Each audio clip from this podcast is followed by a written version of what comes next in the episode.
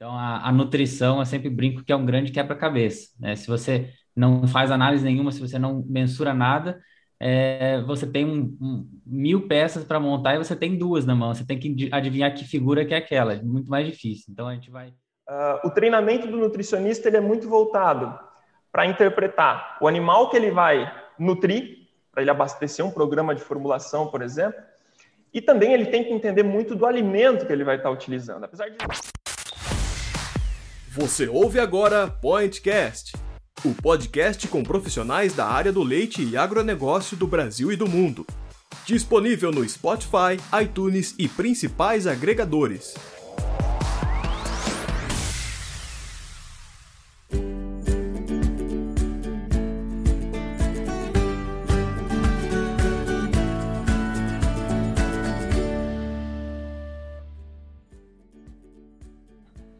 Bom dia, boa tarde, boa noite. Você está ouvindo o Pointcast, o podcast do Milk Point e do Educa Point. Estamos aqui com mais um episódio na nossa série sobre nutrição. Eu sou a Maísa Serpa, médica veterinária e coordenadora de conteúdo do Milk Point. E se você não sabe o que é a nossa série de nutrição, né? A gente está aqui com o nosso segundo episódio já, então vale a pena você voltar, assistir o primeiro que foi assistir ou ouvir o primeiro, né? É, que foi muito legal sobre como produzir mais leite sem mexer na dieta, nossos convidados muito especiais. É, como a gente sempre fala, estamos disponíveis no Spotify, no Deezer, no iTunes, no YouTube, no site, no SoundCloud, são vários lugares, pode escolher aí onde você vai assistir.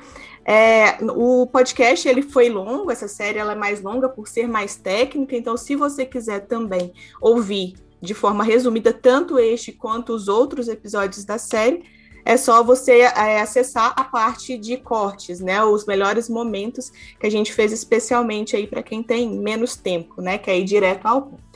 Então, para a gente começar hoje com esse segundo episódio, nosso tema também é muito importante, é uma tecla que a gente tem batido bastante aqui no Milk, temos vários textos sobre isso, que é a análise de composição dos alimentos, por que realizar? Então, a nossa missão aqui, minha e dos, dos convidados, é convencer você da importância de fazer a análise de composição dos alimentos e como que isso influencia aí dia, no dia a dia da produção de leite. Mais uma vez comigo aqui a Stephanie Gonçalves, zootecnista e editora assistente de conteúdo no Milk Point. Stephanie, boa tarde. Tudo bem por aí? Boa tarde, pessoal. Tudo bem, Maísa? Boa tarde, boa tarde. Obrigada pelo convite. Muito bom estar aqui mais uma tarde com vocês, mais um dia participando desse, desse podcast, desse momento tão importante aí para o pessoal da produção. Legal, valeu, Stephanie. E o nosso, um dos nossos convidados do dia, né, o, o primeiro deles, é o Daniel Montanher Polizel. Daqui a pouco vou chamar os dois convidados aí. Mas falando um pouquinho sobre o, o Daniel, ele possui graduação em zootecnia pela Universidade Estadual Paulista Júlio de Mesquita Filho, a Unesp, no campus Botucatu. É mestre em ciência animal e pastagens pela Exalc, doutor em, é, em ciências pela Faculdade de Medicina Veterinária e Zootecnia, a FAMVZ da USP e atualmente é pós-doutorando na Exalc também e gerente operacional do Laboratório de Bromatologia, o Exalc Lab, vinculado ao mesmo departamento. Daniel escreve para a gente uma, uma série de textos, tem a coluna lá no, no nosso site, né, no www.milkpoint.com.br, tem a coluna do Exalc Lab, tem uma série de textos muito importantes sobre esses o assunto que a gente vai tratar aqui hoje, sobre diversos outros, é, pensando nessa questão de, de análise de alimentos, traz um conteúdo muito bacana e hoje está aqui para discutir com a gente é, esse tema, né? Análise de composição dos alimentos, porque é realizar do ponto de vista ali, do laboratório. Então, Daniel, boa tarde também. Muito obrigado pela presença aqui, pela disponibilidade de conversar com a gente. Olá, Maísa, boa tarde, prazer estar aqui com vocês, podendo falar um pouco desse assunto, assunto muito importante para toda essa área de nutrição, né? Falando um pouquinho do ponto de vista do laboratório, um pouco de, do ponto de vista de ciência. Então vai ser um, um prazer aí a gente trocar informação aí nesse período. Legal, muito bom. E o nosso segundo convidado, né? Segundo não, o outro convidado de hoje é o Tomer Durman. Ele é médico veterinário pela Universidade Estadual do Centro-Oeste, a Unicentro, mestre em nutri nutrição de bovinos leiteiros pela, pela UEM e doutor em microbiologia do rumen pela UEM também. E por uma universidade que eu não vou saber pronunciar o nome, depois ele fala aqui, do Reino Unido. E, e tem pós-doutorado em ciência do, do rumen também pela UEM. Além disso, ele foi assistente de pesquisa na Agriculture Research Organization, lá, no, lá em Israel, e concilia sua atividade com a de host de outro podcast, que é o Rumencast, né, parceiro, está fazendo essa parceria com a gente aqui para vir falar conosco hoje. Também instrutor do EducaPoint, tem um curso lá na nossa plataforma de cursos, o Educa. Tomer, muito obrigado pela sua presença aqui. Desculpa a pronúncia errada da, da sua formação aí, pode me consertar e pode aproveitar para fazer o, o merchan do Rumencast aí, convidar o pessoal para ouvir, falar as plataformas que você tá, você, você disponibiliza, né, o, o podcast. Muito obrigado pelo convite. Para mim sempre bom estar tá podendo trocar essa ideia com profissionais que estão ativamente é, olhando pesquisa, trazendo isso para o campo. Acho que esse é um, um grande objetivo dessas plataformas, né? não só a pesquisa ser feita, mas ela chegar no ouvido de, de quem realmente vai aplicar e vai conseguir é, ter bons resultados no campo.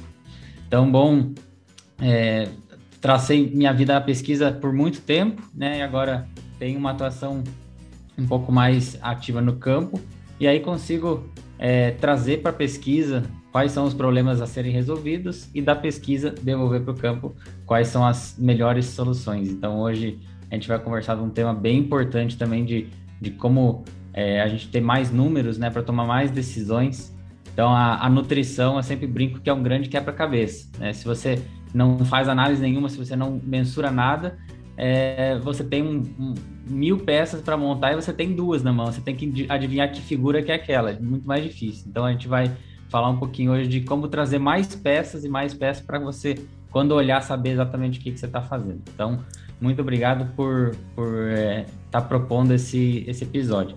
É, o Rumencast tem esse objetivo né, de trazer informação para o campo. Está presente em todas as plataformas de podcast, também está presente na rede Agrocast que é a maior rede de podcasts do agronegócio do Brasil, também.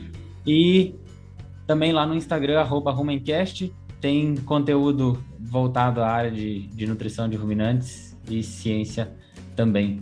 E aí também os cursos na EducaPoint, tem alguns textos que, que eu escrevo também para Milk Point, é sempre bom de estar de tá tentando contribuir com informação. Então, obrigado Legal de novo. Legal demais. Fala pro pessoal aí o nome da, da universidade como você estudou?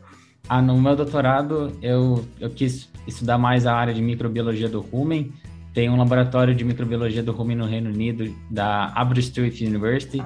Fica nunca ia falar esse nome, eu nunca ia saber falar isso, viu, gente? Ó, era difícil mesmo, mas que legal. Pode continuar, desculpa. E aí, e aí foi bem legal conhecer a, a pesquisadora Sharon Hughes, que hoje é uma das maiores microbiologistas do rumen, então deu para é, entender um pouco melhor né, desse universo que é o rumen, que a gente vai falar hoje de, de como impacta na, na produção. Legal, muito bom. Então tá, gente. Então, antes da gente começar, a gente tem aqui um, um quiz sobre o leite, sobre fatos, curiosidades, e vocês vão participar, cada um responde uma pergunta. Eu costumo falar com o pessoal aqui que o nosso objetivo é fazer vocês errarem né? São perguntas muito aleatórias que eu e a Stephanie carinhosamente procuramos no Google, né? coisas que têm relação com leite, não necessariamente de vaca. Então a gente tem aqui, vamos fazer um sorteio, temos três perguntas, vocês, vamos começar com o Daniel, fala um número de 1 a 3 para a gente ser justo, entre aspas, vocês podem escolher a, a, pergunta que vocês vão responder na sorte aí. Pode, Pode falar. Três. três. Tá, beleza. Vou ler primeiro, depois você vai, tá, Stephanie? Beleza. Ó, a vaca brasileira girolando Marília Five Teatro de Nailo bateu o recorde mundial de produção de leite, sustentado por 39 anos e entrou para o Guinness World Records em 2019. Quantos quilos de leite a Marília produziu em um dia? Temos alternativas, tá? Para não ser assim é, muito, muito chutômetro. Letra A, 111,13 quilos. Letra B, 127,57 quilos. Letra C, 132,48 quilos. E letra D, 151,97 quilos. Ah, eu vou de B. Nossa, acertou. 127, é. Estamos falhando na missão aí. Não, acho que tá muito fácil essas perguntas. Tá muito fácil. E aí você viu que ele nem falou o valor, né? Ele chutou a letra. É, eu memorizei a letra. Né? Né? Mas é isso, gente. Mais a Marília fácil, né? aí entrou para o Guinness com, é, com essa maior o recorde de produção diária né, de, de leite com 127,57 quilos. Uma produção muito legal. Aí uma curiosidade para vocês. Agora vamos para o Tomer. Pode escolher, Tomer, de um ou dois. Dois. Então vamos de dois. Boa, vamos essa lá. Essa é ótima. Bale... Essa é legal, essa é diferente. A baleia azul é o animal, o animal que mais produz leite. Quantos litros de leite uma baleia azul pode produzir por dia? Letra A, 200 litros. Letra B, 300 litros. Letra C, 400 litros. E letra D, 600 litros. Olha, eu vou de, de A. Vamos ver. Ixi, passou longe. Tá longe? Estou baixo, estou baixo. 600 litros pode produzir por dia. É só, vamos começar a fazer uma fazenda de baleia, hein? Eu pensei a mesma coisa. Eu tá também gostei da possibilidade. Mas, Mas é, é, isso aí, gente. Só para a gente dar uma descontraída, vamos agora, de fato, ao nosso tema, né, do, do dia. É, e a gente começa, acho que com a pergunta, assim, mais importante, talvez, né, que é, eu falei aqui que era a nossa missão para convencer o pessoal hoje. É, por que, que a gente tem que saber a composição dos alimentos e como que isso influencia na produção de leite? né, no dia a dia do produtor. Qual que é a importância disso? acho que assim, é, do básico mesmo, né? Às vezes a gente tem pessoas de todo tipo nos ouvindo aqui, às vezes nem ouviu falar que é possível fazer essa análise. É, então, por que fazer a análise de composição dos alimentos? Quem que quer começar falando aí? Podemos ir por ordem alfabética. Não vai, né? Bem, o, o Maísa, é, é, um, é um ponto muito importante. Uh, a gente sempre fala bastante isso nas disciplinas que a gente participa. Tem uma aula que é só voltada para essa parte de análise de alimento. E é muito, é muito importante quando a gente mostra a, o direcionamento, a razão, uma justificativa para a análise de alimento ser feita. Eu acho que é uma, é uma pergunta ampla, né? A gente pode dar uma resposta do ponto de vista financeiro. Os insumos aumentaram muito o preço. Então, se eu tiver uma análise fidedigna uh, que permite com que eu utilize de maneira mais adequada, na quantidade correta, determinado ingrediente, isso pode trazer benefícios financeiros para a propriedade. Uh, pensando do ponto de vista de nutrição diretamente, claro que isso vai ter o, o impacto financeiro, mas nutricionalmente é sempre muito interessante que uh, o treinamento do nutricionista ele é muito voltado para interpretar o animal que ele vai nutrir, para ele abastecer um programa de formulação, por exemplo, e também ele tem que entender muito do alimento que ele vai estar utilizando. Apesar de existir bancos de dados para isso, você saber exatamente o alimento que você tem permite os ajustes finos. Né? Então, quando a gente pensa aí numa nutrição uh, bem adequada, né, atender as, as, demandas desse animal, quando você tem o conhecimento total dos ingredientes que você usa, né, em especial aqueles que têm a possibilidade de maiores variações, isso te dá uma segurança muito grande né, para que você possa formular e o programa possa predizer exatamente aquilo que vai, que vai acontecer. Legal, muito. É aquilo que o Tomer falou lá no início, né? Você tem mais pecinhas do, do quebra-cabeça aí. Quiser é, comentar também, Tomer? É, é bem por aí. A gente às vezes fala assim, ah, a gente tem que suplementar o animal. E aí, quando a gente fala de suplementar, a gente tem que olhar a definição da palavra. É um suplemento, né? É algo que você vai ter que saber exatamente quanto dar acima do que você já tem. E a partir do momento que você não sabe o que você já tem, é, começa a ficar mais difícil de você ser assertivo, né? Ou você vai é, chegar mais perto de um excesso ou de uma falta, né? E, e, e, na tentativa e erro, de duas uma, ou você vai perder dinheiro ou você vai perder desempenho. Então, realmente, para você ser assertivo, as análises podem ajudar. E não só bromatológicas. É, hoje em dia eu tenho dividido minhas amostras é, em bromatológicas e, e, de contaminação, porque às vezes você também é, tem níveis nutricionais perfeitos e o desempenho não está bom.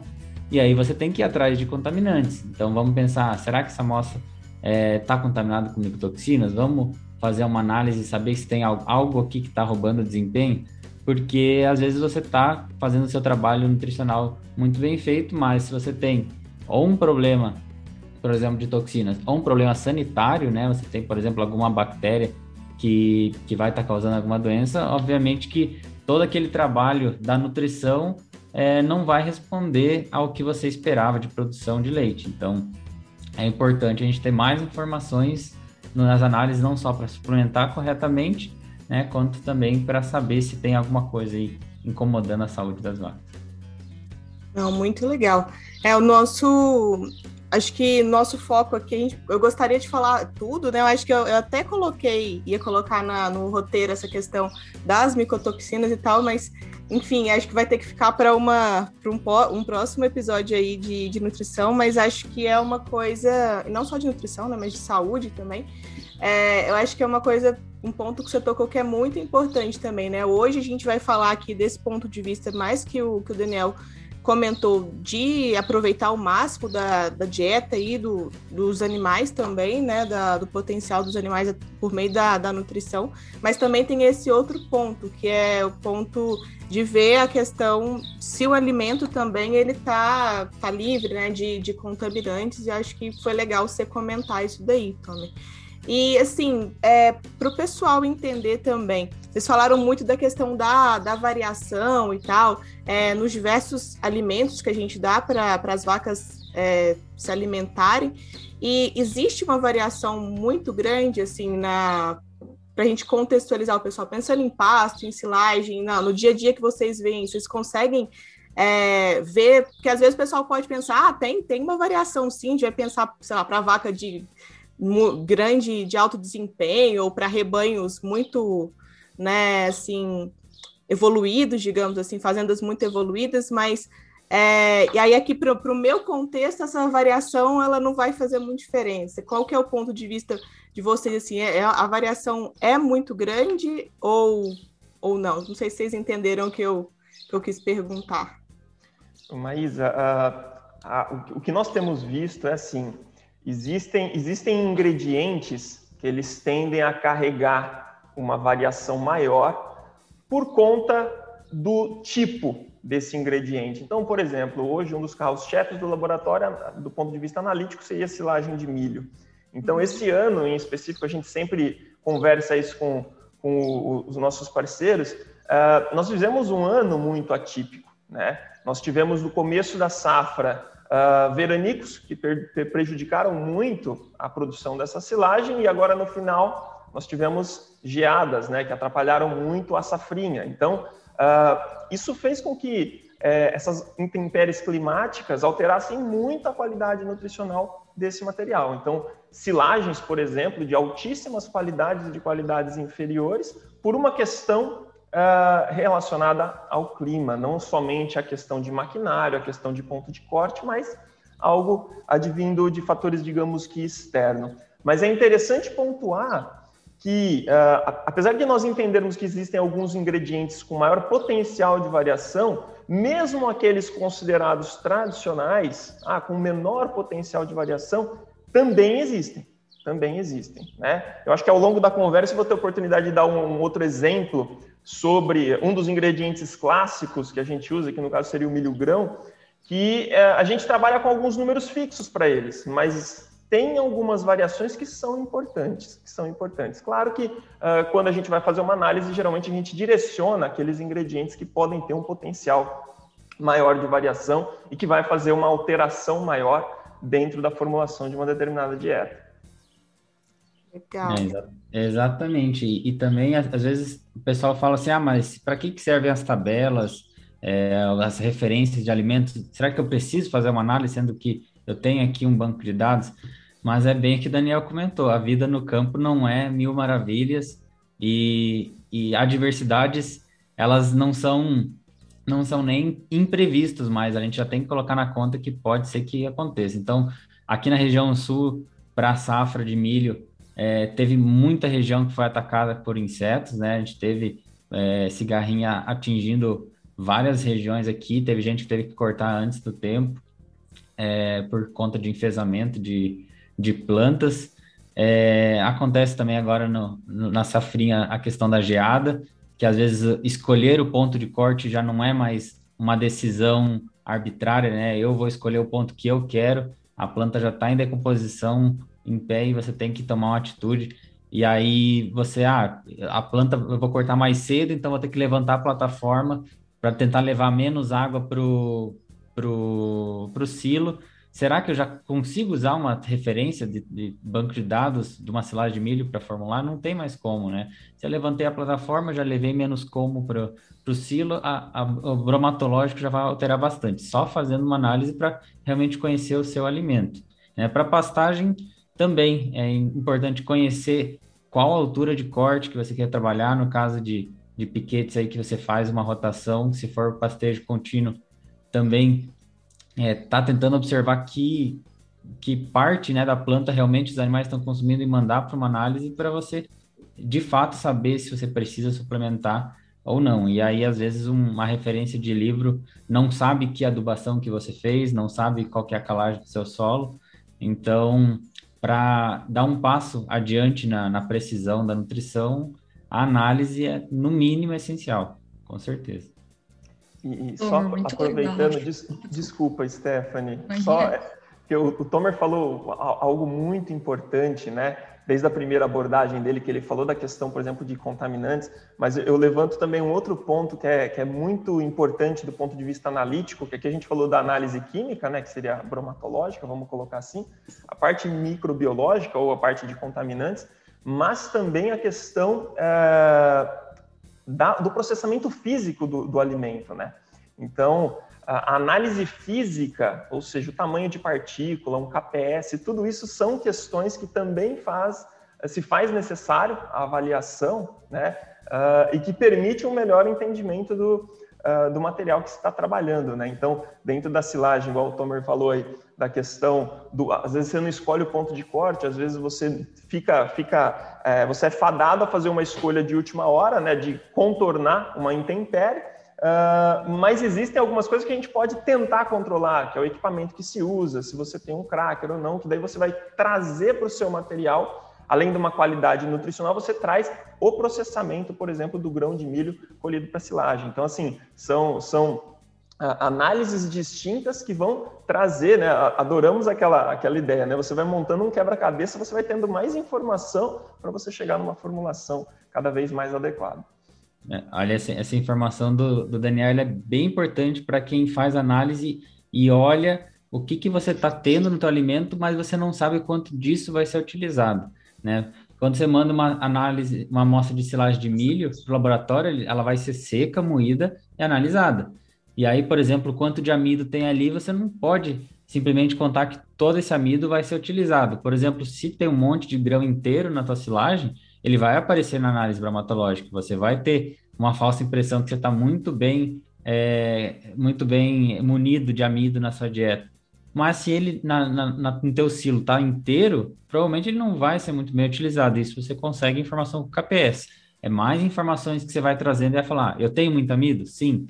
Ele, ele está sendo muito bem utilizado? Não. Aí ele já vai ter que vir via suplementação é, para estar tá conseguindo. Se você faz só uma bromatológica, de repente, um técnico que pega a bromatológica fala, não, você não precisa colocar é, um, um milho moído nessa dieta, porque eu estou vendo a tua análise bromatológica da silagem de milho e está muito bem é, de amido. Então, se você não tem o KPS, você não sabe quanto disso vai ser utilizado. Quando o KPS está abaixo de 50%, que é a medida aí com, com, com base referencial de, de peneiras, né, que consegue ver a granulometria, para quem faz mais o campo, ver a, a quebra do grão né, em quatro partes, dizendo que é, é uma porção que provavelmente o animal vai utilizar.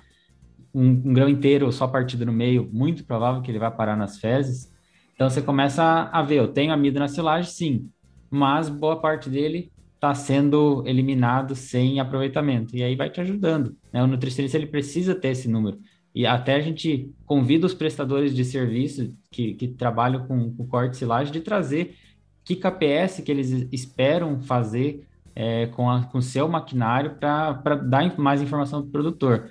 Né? O KPS abaixo de 50% é considerado ruim, de 50% a 70% aceitável, acima de 70% ótimo. Eu quero ter um prestador de serviço que chegue para mim e fale, olha, Se o ponto de corte estiver entre tanto e tanto, você vai ter aí mais de 70% de KPS. Aí te dá uma segurança de falar, ah, vou mandar uma análise laboratorial e aí vou ter mais confiança naquele bromatológico. Então, é mais informações que, que o campo precisa realmente. Ah, eu acho muito legal, é muito importante essa parte de analisar de forma prática, né? Não só teórico que vem de número nas análises, porque às vezes a gente, a gente que é zootecnista, a gente formula uma ração em cima, uma dieta em cima daquilo que está numa análise, na realidade não é isso que chega para os animais. Ele chega de outra maneira, ou não é aproveitada da mesma forma como o Tomer citou. E eu acho que é importante é, analisar algum desses pontos dentro da, das análises, né? Como o amido, como o Tom citou, o FDN, matéria seca, matéria verde.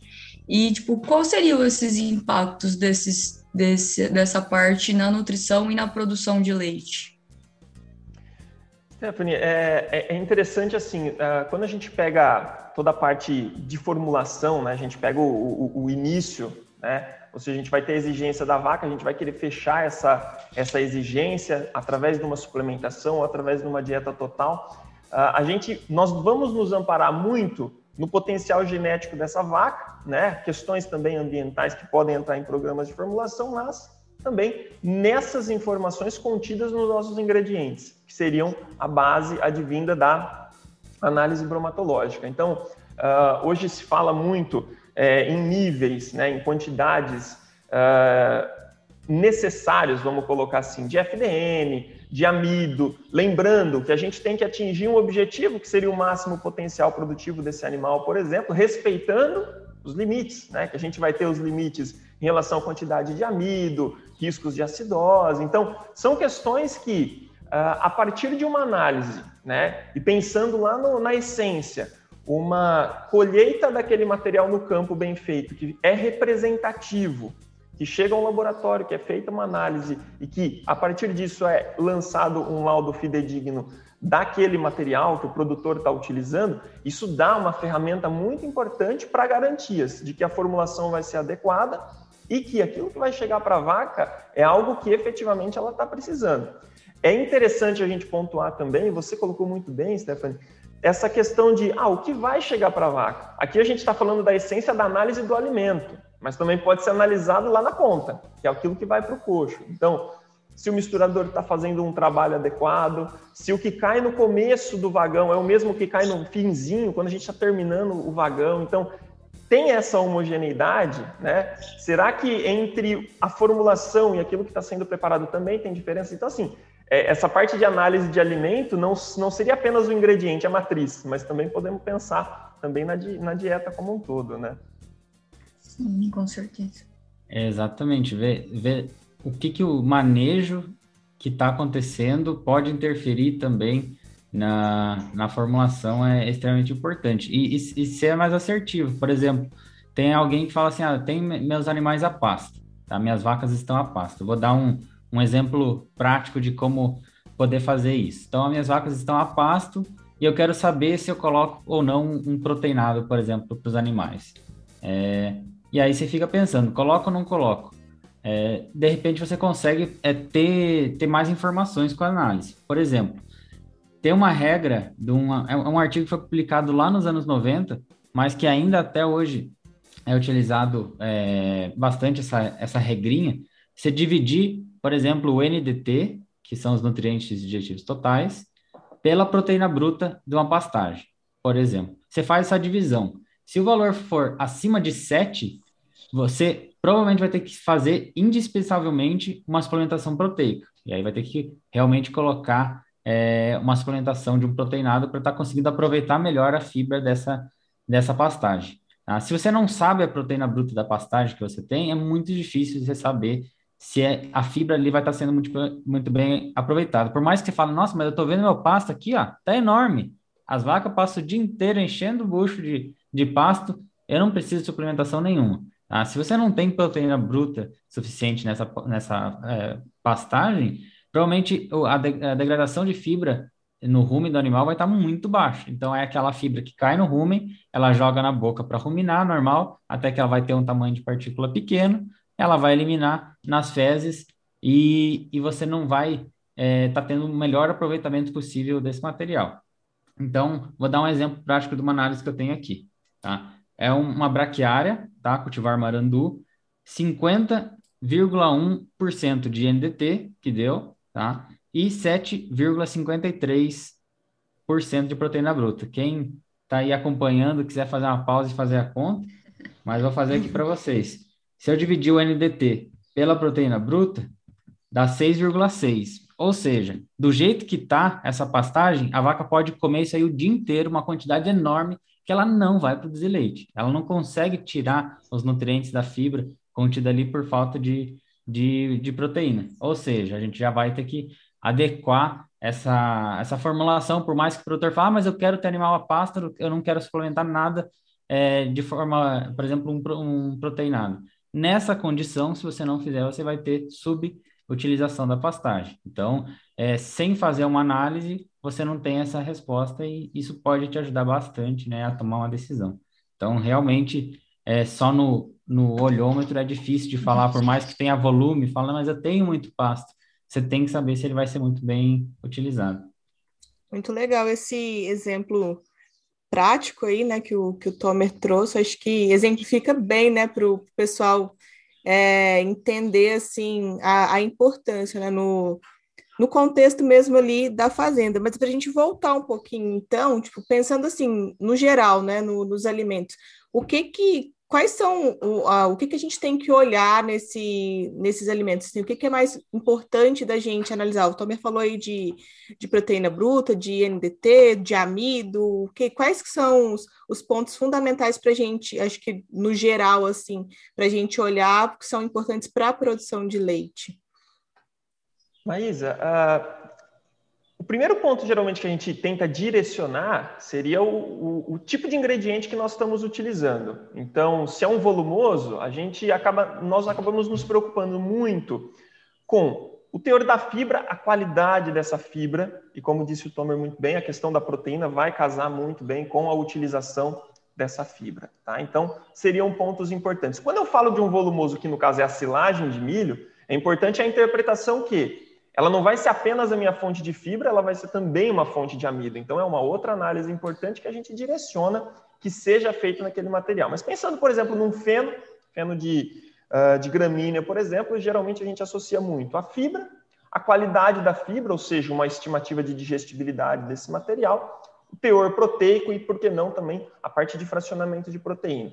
Quando a gente vai para os ingredientes concentrados energéticos ou proteicos, geralmente a gente também direciona dentro da classificação. Então, se ele é um proteína, um proteico, um ingrediente proteico, um concentrado proteico, é muito importante saber o teor de proteína, mas não só o teor, o fracionamento. O que dessa proteína vem de nitrogênio não proteico, o que é nitrogênio solúvel e uma coisa muito importante que a gente tem visto bastante aqui do ponto de vista prático. Alguns materiais que acabam passando por algum tipo de processamento, em especial processamento térmico, e essa proteína acaba ficando indisponível para o animal que seria aquela fração da proteína ligada à FDA, por exemplo.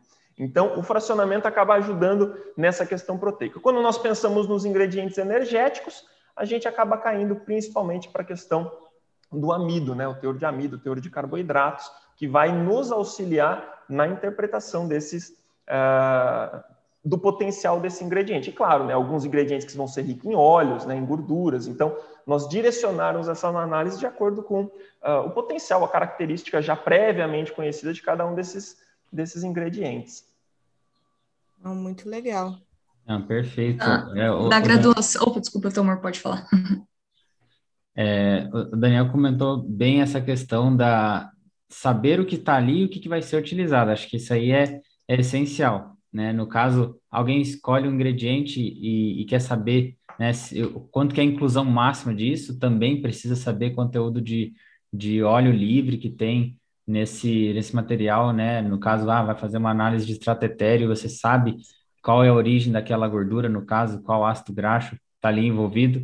Se você colocar demais esse ingrediente, provavelmente você vai ter uma queda muito forte de gordura do leite, né? Então tem, tem muita gente que relata, fala, nossa, achei um ingrediente super barato, né? Achei ali uma torta de algodão, no, me venderam muito barato, eu vou colocar bastante porque daí eu vou baratear minha dieta. E aí vê a gordura do leite diminuir muito. O que, que aconteceu, né? Você, é, se, se tivesse feito uma análise, você sabia com que alimento está lidando e aí você vai fazer uma inclusão muito menor desse, desse ingrediente. Então, para saber a inclusão máxima de, de ingredientes é, é importante e também para dar esse passo a mais, né? É, o, o Van Soch trouxe para a gente é, diferentes tipos de, de, de como separar né, os tipos de fibra presente no alimento, e a gente parou de, de fazer formulação com fibra bruta, porque justamente se entendeu a, a importância de separar em FDN e FDA, mas tem muita gente que não tem essa esse mesma linha de raciocínio quando fala de proteína. Né? Fala, ah, eu vou formular por proteína bruta. Fala, poxa, mas a gente acabou de, de ver que a fibra bruta ela não é, não é tão um, uma informação tão importante e isolada, a gente precisa segregar ela. Por que não a gente já tomar esse passo né, para proteína, dar nome e sobrenome para as proteínas ali envolvidas? Então, para quem nunca ouviu falar do que, que a gente está dizendo de separação de, já ia perguntar. De, Já ia de, falar para você de falar. proteico. Então, na proteína, tanto proteína como carboidrato, a gente consegue dividir quanto a rapidez que ele vai ser degradado no rumen e também se ele vai ou não poder ser utilizado. Né? No, nos carboidratos, por exemplo, a gente tem quatro subdivisões, né? a subdivisão A, que são os carboidratos solúveis, a B1, que ela é uma, uma, um carboidrato que vai ser rapidamente utilizado no rumen, e aí no caso a gente tem o amido, pectina, tá? Então, para quem usa uma casquinha de soja na, na, formulação, vai ver muito dessa fração presente, para quem usa uma quirera de milho, vai ver muito dessa fração presente. A B2, que são os carboidratos fibrosos, ou seja, que o, o carboidrato ele vai ter que passar por um processo fermentativo um pouco mais demorado para soltar os nutrientes que estão ali, a gente está falando da FDN, e a C é uma fração indisponível para o animal, é o muito pouco disponível, que a gente está falando, por exemplo, da lignina, quando a gente fala de carboidrato. Na parte de proteína, tem su cinco subdivisões, então a é nitrogênio não proteico, ou seja, um nitrogênio que caiu no rumen e muito rapidamente ele vai ser utilizado. A fração B1 é uma proteína verdadeira que vai ser utilizada de uma maneira mais rápida dentro do rumen. A B2 ela vai ser uma, uma proteína também que vai ser utilizada é, com uma velocidade um pouco menos rápida dentro do rumen, mas também que não é nitrogênio não proteico, então ela fica ali intermediária na, na, na subdivisão. B3 é nitrogênio contido no, na fibra, né, no FDN, ou seja, enquanto aquela fibra não for é, degradada, ela não vai liberar o, o nitrogênio que estava ali. E a C é um, um nitrogênio que está justamente ligado à fração FDA, ali, aquela lignina que não vai ser conseguido ser utilizada como carboidrato, e, os, e o nitrogênio que está ali contido também vai ser eliminado nas fezes sem utilização. Então, isso serve justamente para você saber, no fim das contas, né? É, eu tenho o que de carboidrato e o que de proteína para degradar rápido e devagar.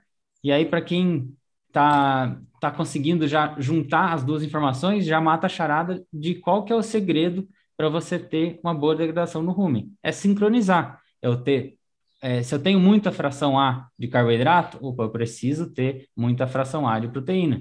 Então, se acontece de você ter muita fração rapidamente degradada de um lado e não ter nada do outro, você não tem sincronização e provavelmente vai ter eliminação nas fezes sem aproveitamento. Então, o nutricionista ele precisa ter todas essas informações para justamente conseguir é, a, alinhar bem essa sincronização e a partir do momento que está bem sincronizado, aí sim a, a, utilização, a eficiência de gestão vai estar tá em nível máximo.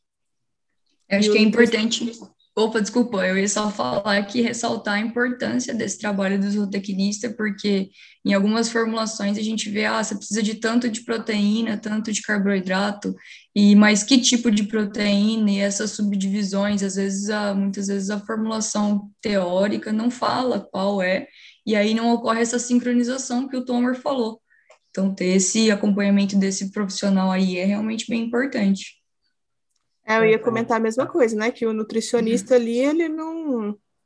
sem ele fazer uma análise do alimento, ele não faz, não consegue chegar a conclusão nenhuma de nada disso que o, que o Tomer falou, né? Então, mais uma vez, ressaltando a importância de ter essa informação que está dando, se não tem, você está dando tiro no escuro, basicamente, né? Desculpa, Daniel, eu te cortei, você ia falar. Não, que é isso, Maísa. É porque é, é, essa, essa, explicação do Tomer foi excelente, né? E mostra muito essa, essa questão da, da importância.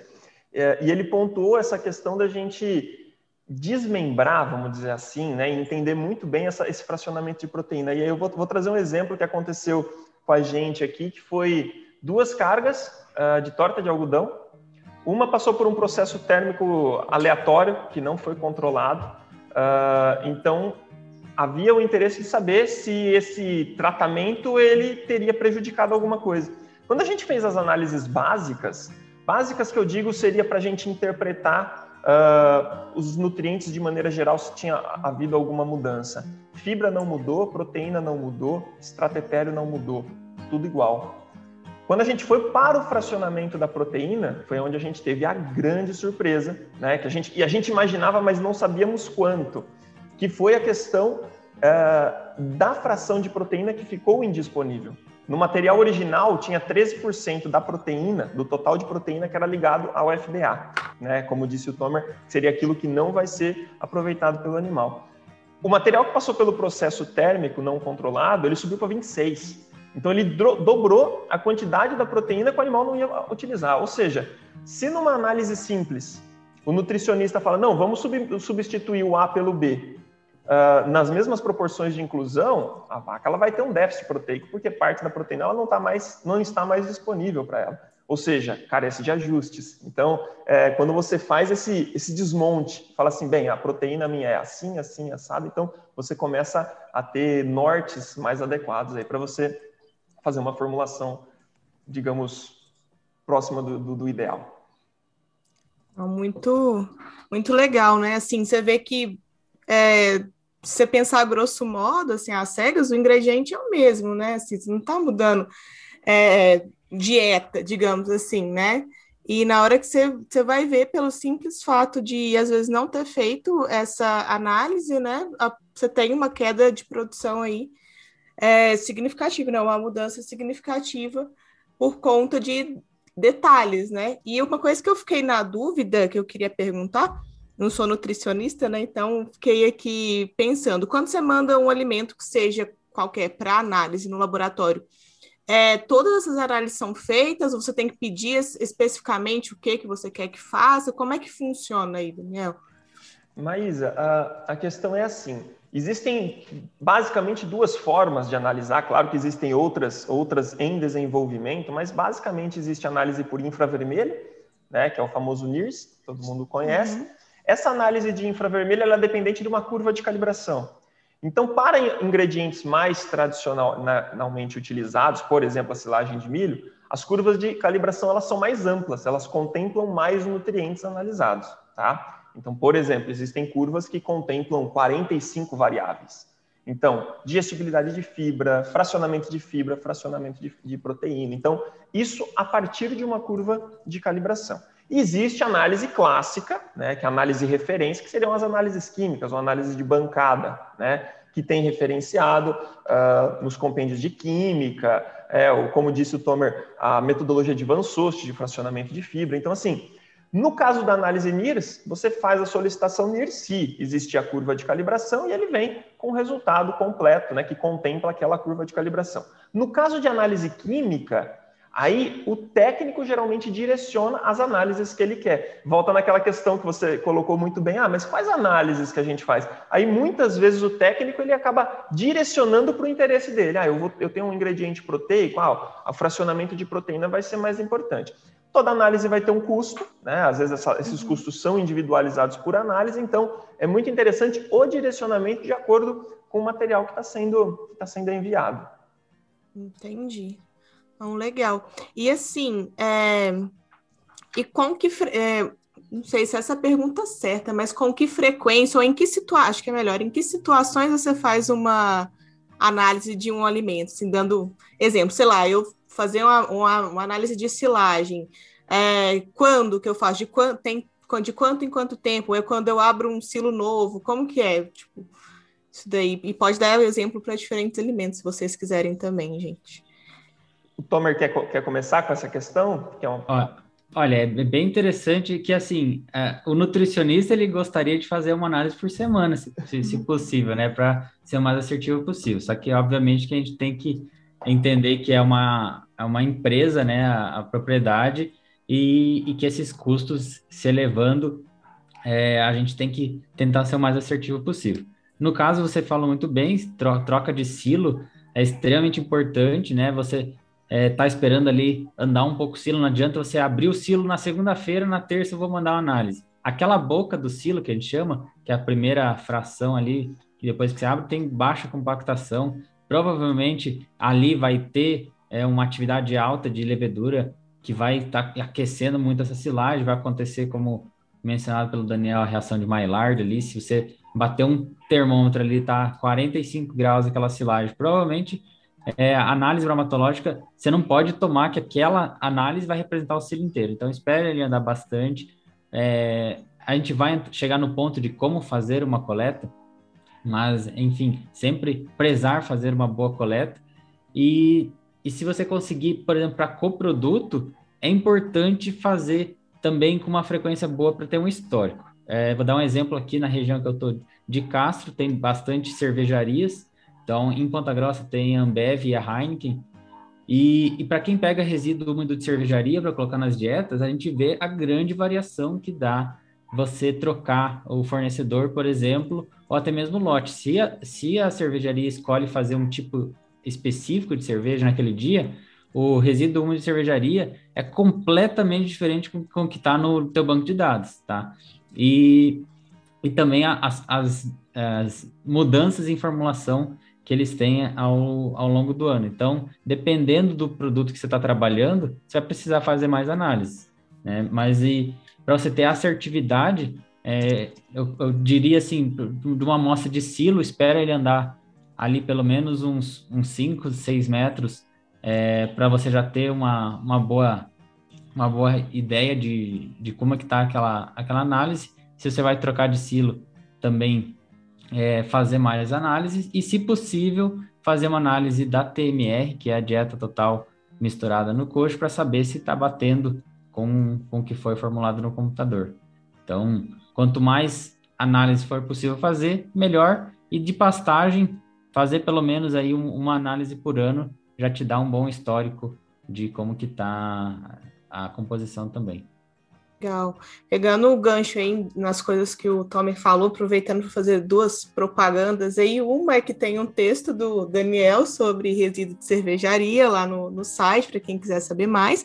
E outra sobre a TMR, que no, no episódio anterior do podcast a gente falou muito sobre isso. Então, para quem não sabe, quem quer entender um pouquinho mais, a gente falou bastante, explicou com bastante detalhes no episódio anterior. Então, uma coisa sempre está ligada com a outra, né? A gente também falou, comentou sobre análise de alimentos no episódio, no episódio anterior, tudo está muito relacionado, tudo são vários pontos que a gente vai é, conversando aí, né? E vai, vai chegando. Então, é, ouçam lá o outro episódio de novo, fazendo essa propaganda que tá bacana, que vocês vão entender melhor isso daí. Stephanie, eu te cortei, você ia falar alguma coisa?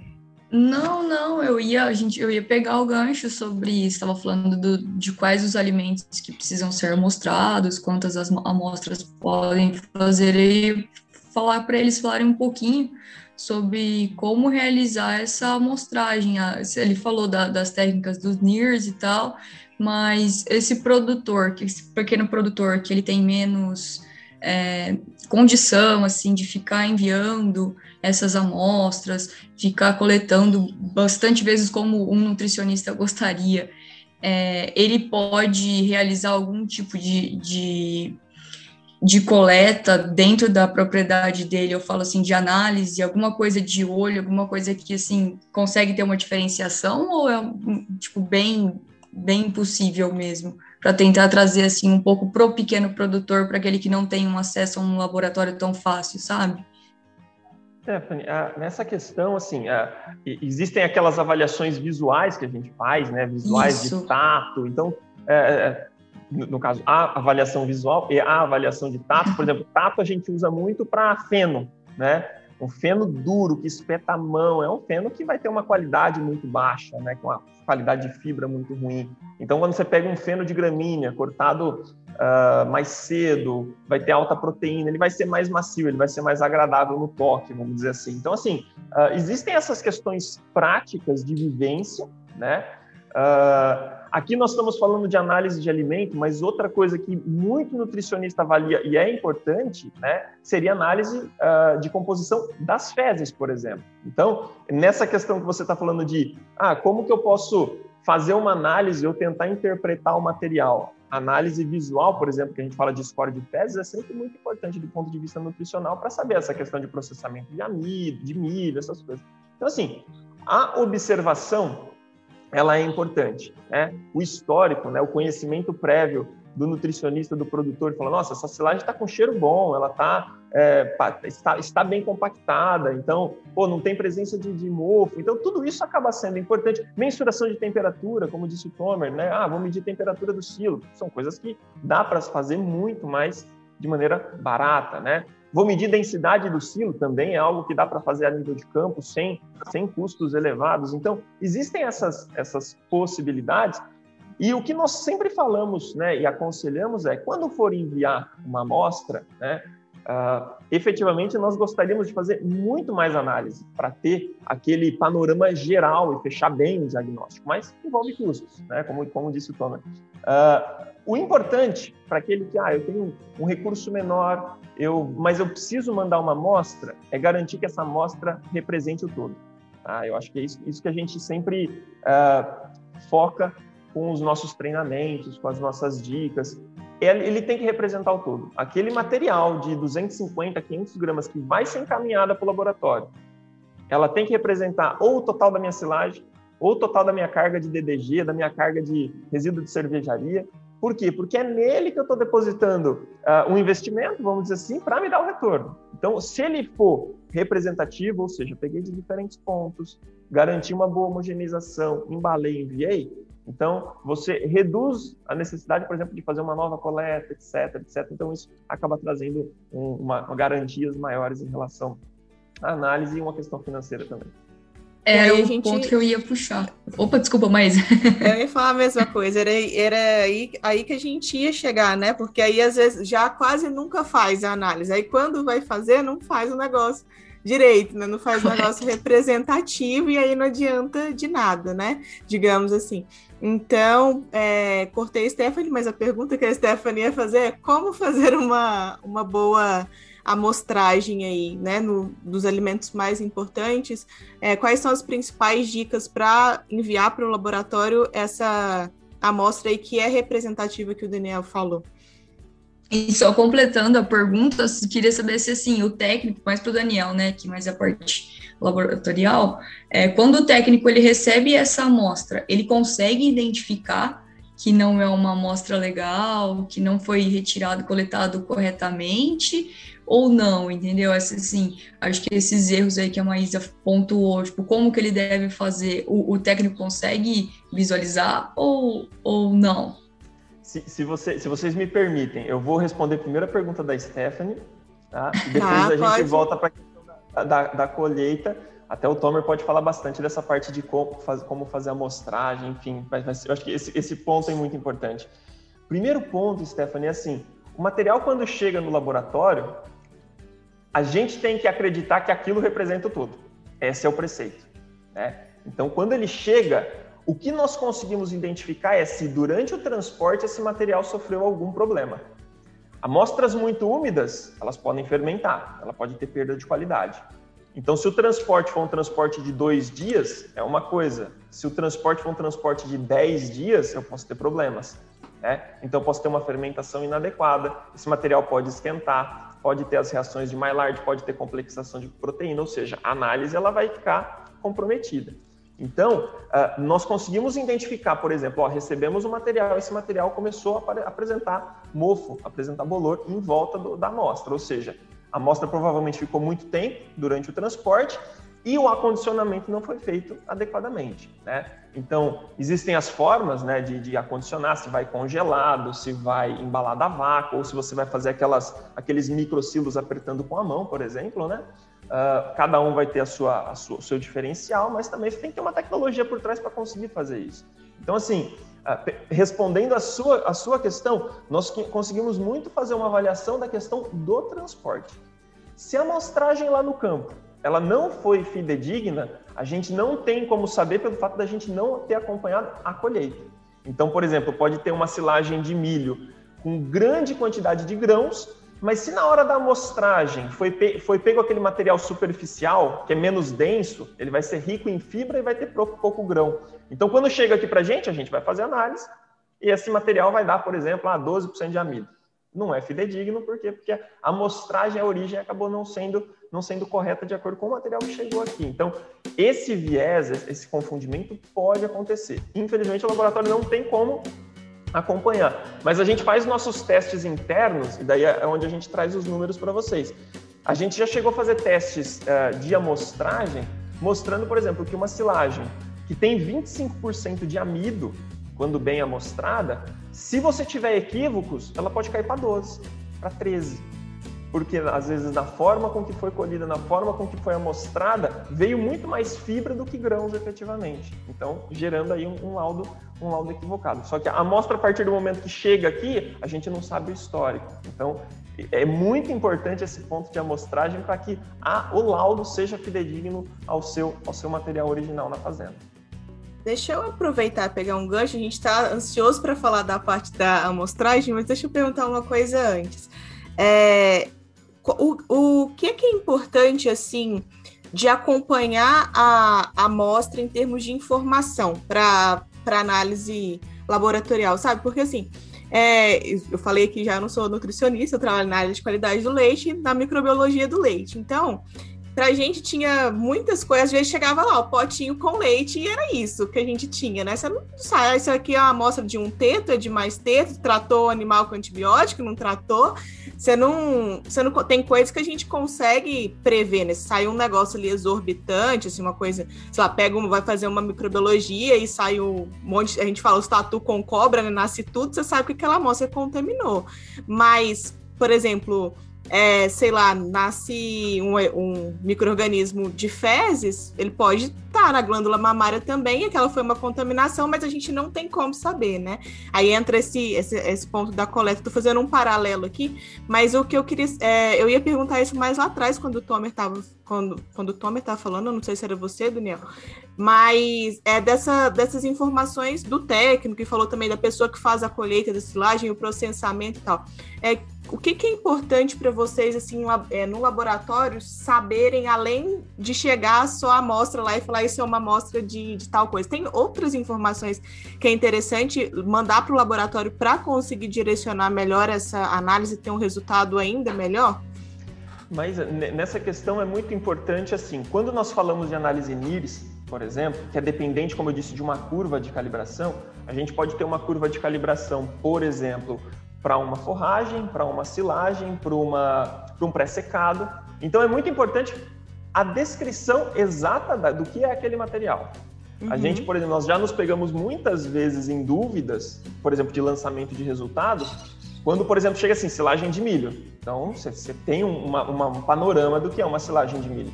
E a gente fez recentemente uma análise de silagem, por exemplo, de milho, que o amido deu 1% fala, cara, 1% a silagem de milho aconteceu alguma coisa. A pessoa era é uma pessoa conhecida, fiz contato, falou: não, não, realmente é silagem de milho, só que foi colhido o milho verde para ser vendido, né? Então foi quebrado na mão, depois colheram e fizeram a silagem sem espiga. Então aí faz todo sentido o material uhum. não ter. Então, assim, basicamente é para a gente direcionar uh, a curva que vai ser utilizada. Então, a descrição básica, uh, em função do tipo de material, é mais do que suficiente para que o laboratório possa seguir com a análise, pensando em análise NIRS. Se for análise química, é independente, porque as marchas analíticas elas seguem um padrão independente da, da amostra, vamos dizer, pelo menos das amostras tradicionais. Não sei se eu respondi a sua dúvida. Sim, sim. Respondeu sim. e aí acho que agora a gente pode falar da, da parte de, de amostragem, né? Voltar na pergunta anterior, acho que para o Tomer falar aí nessa lida do campo, como que a gente faz então, Tomer, uma boa amostragem aí dos alimentos mais importantes no dia a dia da produção? Ah, bom demais. Então, realmente, se uma amostragem ela não foi feita é, corretamente, você vai ter um número que não vai te servir de muita coisa, né? É, você tem que ser representativo e saber exatamente que, já que você vai gastar com, a, com, com fazer um, uma análise mais completa possível, né, você vai realmente ter o resultado que você espera. Então, eu vou dar três dicas para três tipos de alimento, né, e, e, a gente vai podendo conversar. Fazendo um paralelo com, com contaminação de leite, né, falar, ah, trabalho com qualidade do leite, vejo ali um microorganismo, não sei se estava na mão do, da pessoa que coletou, se não estava. Até já escutei a história de uma fazenda que estava com muito problema de qualidade de água. Uhum. E aí sempre vinha nível de coliformes fecais muito alto na água e os produtores estavam tentando descobrir como que co conseguia ter uma, uma água tão contaminada, sendo que na teoria era uma água super boa, a própria família tomava daquela água e, e até que descobriram que a pessoa que coletava não lavava a mão antes da coleta. Nossa. Então, assim, tem, tem alguns detalhes muito simples que, que, que podem comprometer uma análise. Mas fazendo um paralelo com pasto, né? A gente sempre fala assim, ah, vai fazer uma coleta de pasto, tenta fugir o máximo possível de possibilidade de contaminação por fezes. Tá? Às vezes a, o perfil ali da, da planta está contaminado por fezes. Fezes tem muito nitrogênio, tá? Então, se você mandar uma análise para o laboratório de, de uma pastagem e você tem a, a possibilidade de mandar contaminado por fezes, você vai ter um nível de nitrogênio muito maior do que realmente tem. Então, para pasto, se for é, pastejo contínuo, né, ou seja, os animais ficam no piquete o tempo todo, você vai ter que observar o pastejo. Você vai olhar uma vaca, você vai ver como que ela pega. Para quem está escutando é, só o áudio, depois vai tentar imaginar isso, só que a, a vaca ela pega a pastagem como se você estivesse pegando com a sua mão, tá, o pasto e arrancando. E você vai ver mais ou menos a altura que ela está fazendo isso. E você vai simular um pastejo. E vai pegar uma amostra desse pasto, pega uma tesoura, tenta cortar em pedacinhos menores. E importante, tentar tirar um pouquinho de água dessa amostra antes de enviar, tá? É, então, você vai usar um micro-ondas, é, ou um air fryer, ou uma coaster, o que você tiver à disposição para tentar não mandar uma amostra úmida, porque se você estiver mandando uma amostra úmida para o laboratório, a chance de, no meio do caminho, ter alguma alteração e contaminação é grande. Então, é, se for o, o, pastejo contínuo, você vai fazer isso. 20 pontos num piquete é suficiente, evita bordadura, evita pontos próximos de, de bolos fecais. Se for pastejo rotacionado, que você tem uma altura de entrada e saída, obviamente que usa aí a diferença de um para o outro para saber exatamente quando, quando coletar. Os animais entram com a pastagem de 30 centímetros saem com 20. Você vai coletar ali os 10 centímetros que de fato vão ser consumidos pelo animal também. Pica um pouquinho esse, esse, esse pasto, põe no micro-ondas aí por uns 5 minutos com um copo de água do lado, para não ter combustão da amostra. Coloca num saco de papel e identifica bem e manda lá para o Daniel para ter mais ideias de como que está esse pasto, por exemplo. Para silagem, é uma, uma amostragem que eu particularmente gosto, não tem a, a mais certa ou a menos certa, mas a, a que eu gosto é, se chama em W, então você vai imaginar um W no silo, tá? Então você vai fazer uma coleta no canto superior esquerdo e depois você vai descendo. Vai formar ali um W, você vai descer um pouco na diagonal embaixo, pegar outro, depois para cima e assim por diante. E aí o mais importante, depois que você pegar esses pontos, ah, eu peguei ali os pontos do, do silo. O que, que eu faço com, com esse monte de, de, de silagem que eu tenho? Você vai colocar no chão, você vai misturar muito bem essa, essa silagem de todas as partes e você vai fazer o que se chama quarteamento, tá? Você vai é, desenhar uma cruz nessa amostra. Então você vai ter ali a amostra e você vai traçar duas linhas nessa amostra duas, dois, duas extremidades, né, você vai perceber que vai, vai formar quatro partes, né? Então, duas dessas você elimina, tá? Elimina essas duas, pega as duas que sobrou e junta, mistura, mistura, mistura, mistura e faz um novo parteamento. Divide ali em quatro partes e aí as duas partes que tinham ficado, agora você elimina e junta as outras duas. E aí você vai ter pelo menos uma amostra mais significativa possível, porque se for lá no silo, pegou a, pegou a silagem, deu uma garfada, pegou uma mãozada de silagem, colocou num saco e mandou, é, é, você vai estar tá gastando dinheiro à toa, tá? Basicamente, porque vai vir uma, uma amostra que pode ser que não represente aquele, aquela silagem, tá? Para pré-secado que está em bola é um pouco mais difícil, tá? Porque pode ser que tenha uma bola ruim e você não pode dizer que se ela está ruim todas estão. Então é, é, é interessante você tentar é, pegar o mais centralizado possível no meio do, da bola ou do fardo e, e juntar de vários de vários possíveis, né? Não pegar só de uma para tentar representar tudo. De, de TMR, que é a dieta que está no coxo dos animais, você também vai tentar pegar de pelo menos de 10 a 20 pontos ali é, no decorrer. Tenta fazer o mais próximo possível da alimentação, tá? Um erro muito comum é o trato foi feito 9 horas e aí o funcionário passou meio-dia e meia para pegar a amostra. Qual que é o problema? Alguns ingredientes que são facilmente selecionados nessa dieta já foram para dentro. E aí você vai ter uma análise que tem muitos ingredientes ali que já não estão mais presentes, né? Então, é mais próximo possível do momento da alimentação. Você vai coletar de vários pontos. De novo, ah, por que, que eu não posso ali no comecinho do, da linha de coxo pegar uma amostra e mandar? Porque pode ser que o vagão misturador é, jogando quase todo concentrado no começo do, da, da, da, linha do coxo e muito pouco no final, por exemplo, aí você vai ter também um, uma análise que não vai te ajudar muito. Então, quanto mais precisa for, melhor. E se for ingrediente úmido, tentar o máximo possível desidratar ele para ele não estar tá tendo contaminação no meio do caminho. Tá? Então, eu particularmente gosto do, da, da embalagem a vácuo. Para quem está vendo a imagem, estou com uma embalagem aqui na mão que foi fechada a vácuo. E, e se não puder ser enviada imediatamente, você eu, eu prefiro congelar ou ligo para o laboratório e pergunto qual que é a melhor solução possível para cada tipo de análise que quero fazer. Então, a, agora, por exemplo, a gente está passando por um, alguns, a, alguns é, bloqueios de estrada, então eu não sei se essa amostra vai ficar um tempo parada no correio, eu não vou mandar agora, vou congelar. Então, justamente para quando vier o resultado eu confiar nele. Então, vai de, de cada situação e sempre é, procure ligar para o laboratório e pedir como que é a melhor forma de mandar uma análise. Né? Eu vou dar o exemplo do, do amido fecal, acho que a gente vai chegar nesse ponto também, né, Daniel? De se você for coletar fezes é, in natura ali, né? O animal acabou de fazer, eu coloquei num saquinho e mandei. É, você não, não pode nem ler esse laudo depois, porque é muito provável que você não vai ter nem ideia de quão, de quão fidedigno é. Por quê? Tá? Por exemplo, nas fezes tem bactérias. Né? E algumas dessas bactérias, elas precisam sobreviver, então elas vão consumir o amido que está ali.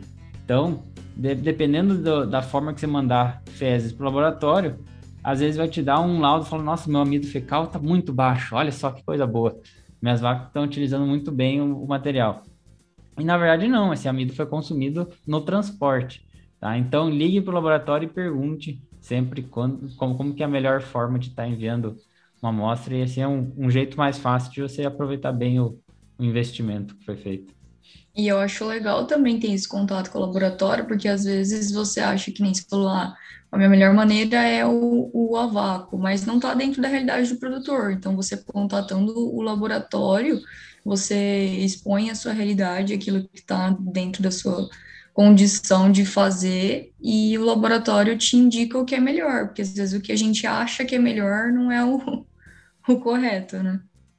É, uma, uma forma que eu faço quando eu não tô com a máquina a vácuo, coloco num saco plástico e uso fita, fita larga e vou passando várias e várias vezes até ficar assim bem difícil de apertar mais ainda essa amostra. E quando tá bem apertado, eu pego ali uma faca, um canivete e faço um, pequeno furo e piso em cima. Aí eu tiro o máximo de ar possível e passo a fita nessa, nessa abertura que foi feita é um, um vácuo é, improvisado, digamos assim, né? Mas assim, é, é, entre não fazer nada e fazer a melhor forma possível, com certeza é, é importante de estar tá sendo bem feito. Mas é, colocar a amostra dentro de, um, de, uma luva de palpação, dar um nó e mandar, que aí a Daniel pode até falar de, de as diferentes formas que chega no laboratório e as etiquetas que chegam. Às vezes vem, vem a amostra para mim que está escrito é, análise bromatológica e na amostra está escrito pré-secado. Eu não tenho nem ideia do que, que é aquilo, se é de aveia, se é de azevém, se é de alfafa. É... Então é importante sim, se for fazer, faça da melhor maneira possível que, que vai ajudar bastante. Acho, acho, acho muito, muito legal essa, essa discussão toda uh, que foi apresentada aí, o, o Tomer com essa, essa experiência dele uh, muito importante. Uh, e eu destacaria a, a, sensibilidade que ele, que ele colocou agora há pouco para a gente. Né? Falou, eu fiz a colheita, fiz a amostragem, quarteei, guardei, embalei a vácuo, vou congelar e sei que está com algumas questões que podem atrapalhar o transporte.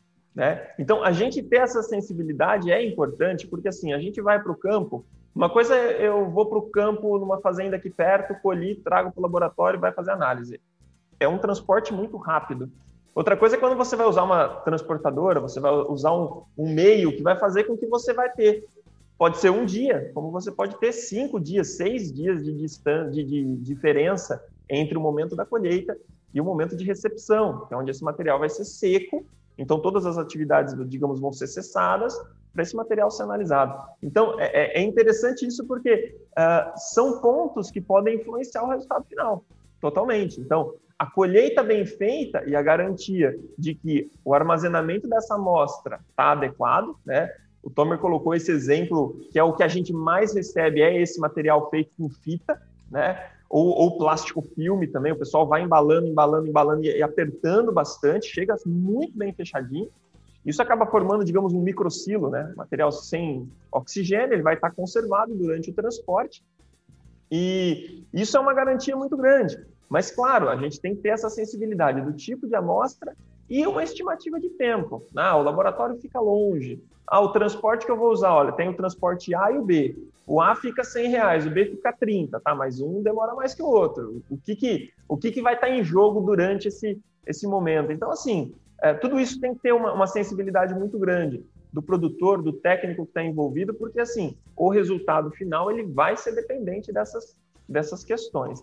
E a questão do amido fecal é, é o, o ponto mais chave, porque a gente você tem uma atividade microbiológica intensa e você tem que cessar aquilo lá antes de enviar, de alguma forma. Né? Então, é, tudo isso tem que ser tem que ser pautado antes do envio, né? E como disse a Stephanie, os laboratórios, eles são muito acessíveis, tem que fazer contato, né? Então, faz contato com o laboratório que você faz análise, pergunta, tira dúvida, porque existem recomendações para diferentes ingredientes. Isso, é, isso foi muito bem, muito bem colocado.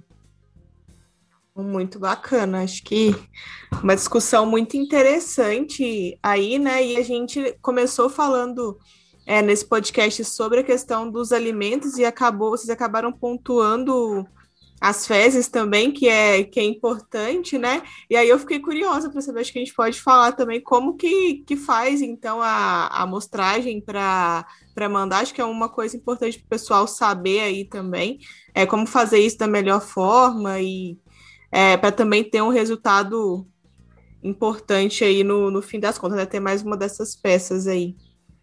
É, o Tomor citou a, a, possibilidade de enrolar no saquinho, passar as fitas e tal pro, pro alimento. Como que seria essa parte aí para as fezes? Que, que, que você recomenda? Qual hora? Como? Porque às vezes, assim que, que a vaca acabou de fazer, não é o melhor momento, é o melhor momento, não é? Como é que fica? Ah, eu vou comentar do, do, da coleta em si, no animal e aí eu deixo para o Daniel falar qual que é as questões de manipulação de amostra que ele acha interessante também. Para começar, amido fecal é um negócio chato de fazer, tá? É, eu já trabalhei em, em projeto de pesquisa que eu coletava num lugar, o laboratório era do lado, eu, eu literalmente saía de um ia para o outro e ainda, ainda tinha variação. Então, imagina você enviar, então realmente tem que ser, tem que ser, tem que ser bem feito. É, eu uso no mínimo 10% do lote, então, por exemplo, se tem se tem um lote de 100 vacas, é, pegar de uma vaca e mandar não vai te dar muita resposta, então escolha ali pelo menos 10 vacas nesse lote, tá? Que está fazendo é, o envio. E, e também um, um material que de, de, preferência você consiga é, pegar o mais fresco possível, né? Na pesquisa a gente, a gente pega diretamente do, do, do reto do animal para fazer a, a amostragem, mas no campo você pode esperar um animal fazer é, e no momento pegar. Não pegar fezes que foram feitas há muito tempo ali, que já, já um animal outro pisoteou em cima.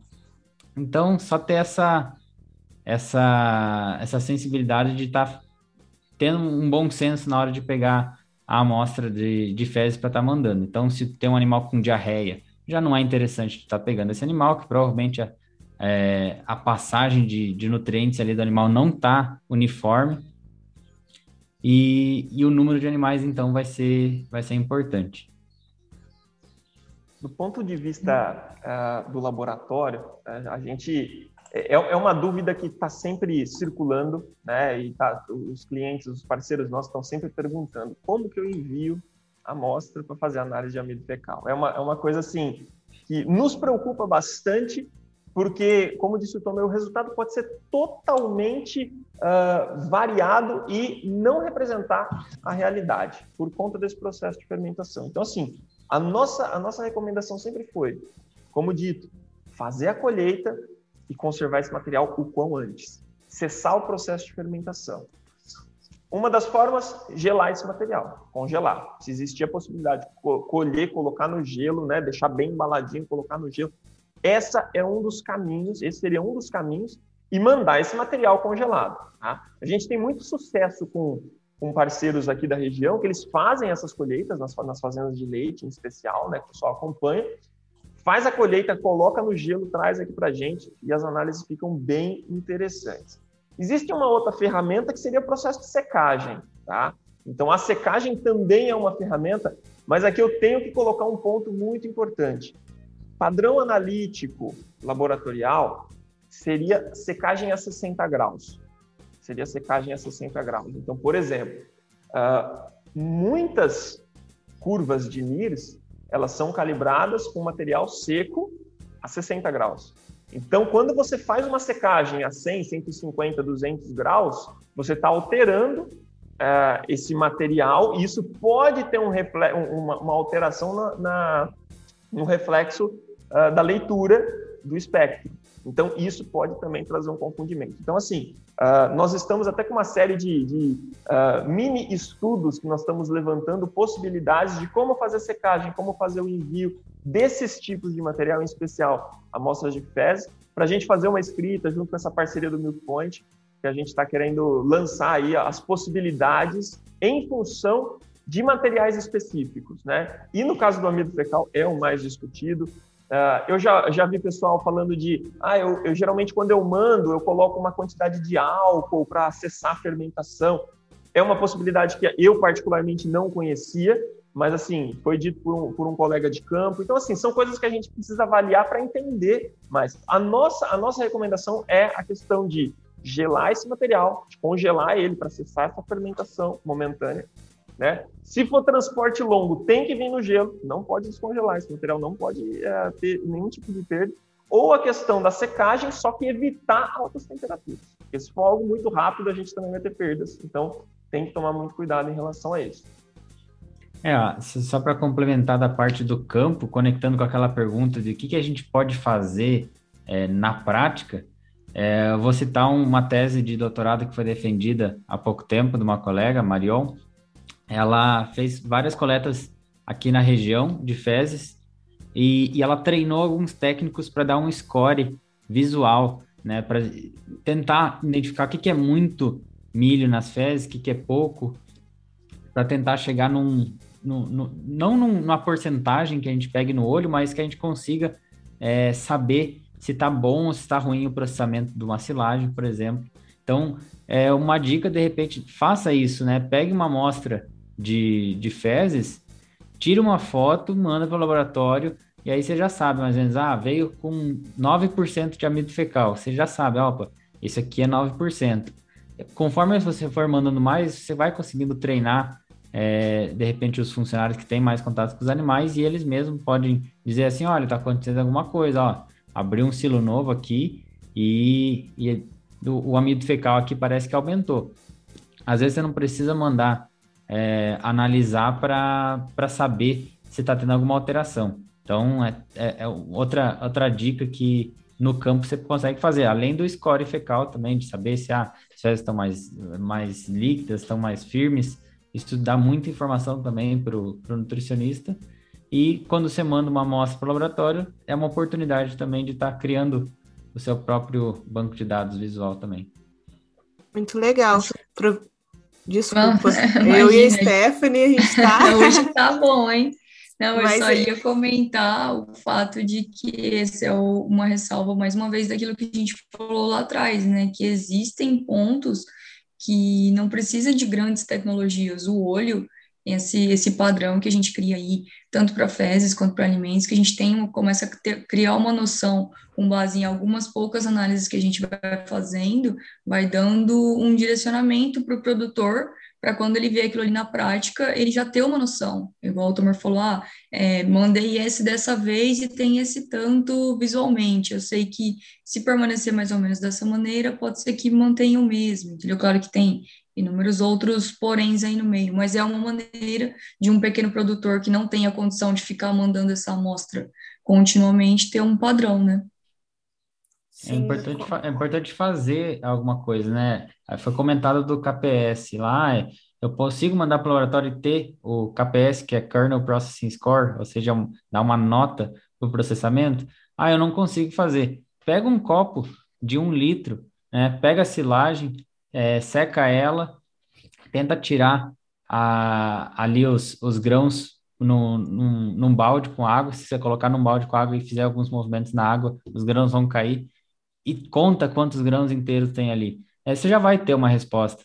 Então, não precisa esperar justamente ter acesso a todos os tipos de análise possível, todas as ferramentas possíveis para tomar alguma atitude, né? Igual, ah, eu não consigo mandar minha pastagem para saber se está faltando proteína. É, eu tenho que esperar poder fazer isso? Não.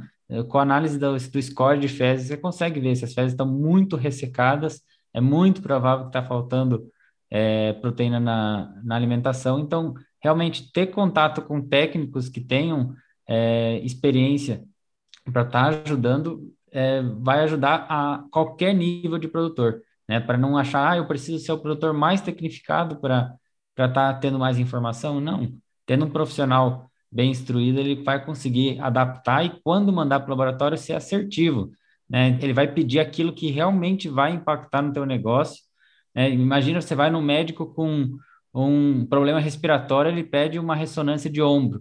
Né? Vai vir, uma, vai vir um, uma resposta que não vai ajudar muito a resolver o problema. Então, quando o técnico ele é bem instruído, ele, ele vai ser bem assertivo na hora de mandar uma amostra para o laboratório e vai ser muito bem aplicado o investimento que vai ser feito. Então, a amostra laboratorial, com certeza, é um investimento que se paga é, muito né, dentro de um sistema, só que tem que ser bem assertivo aí no que você vai é, pedir e saber como coletar para confiar na, na amostra, dando uma amarra aí de um pouco de tudo que a gente comentou.